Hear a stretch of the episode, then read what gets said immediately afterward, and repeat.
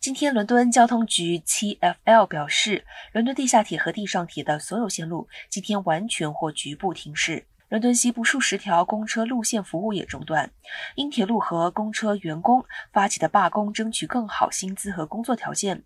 由于英国物价涨幅达两位数，造成了薪资缩水。范围更广的英国全国铁路，昨天也有数万名的员工罢工，他们明天也将再度发起罢工。英国各地通勤者今年已数度经历铁路员工罢工造成的交通中断。发起罢工的工会要求员工的薪资和工作条件获得改善，以更加的反映能源价格上涨掀起的通货膨胀造成的生活成本大增。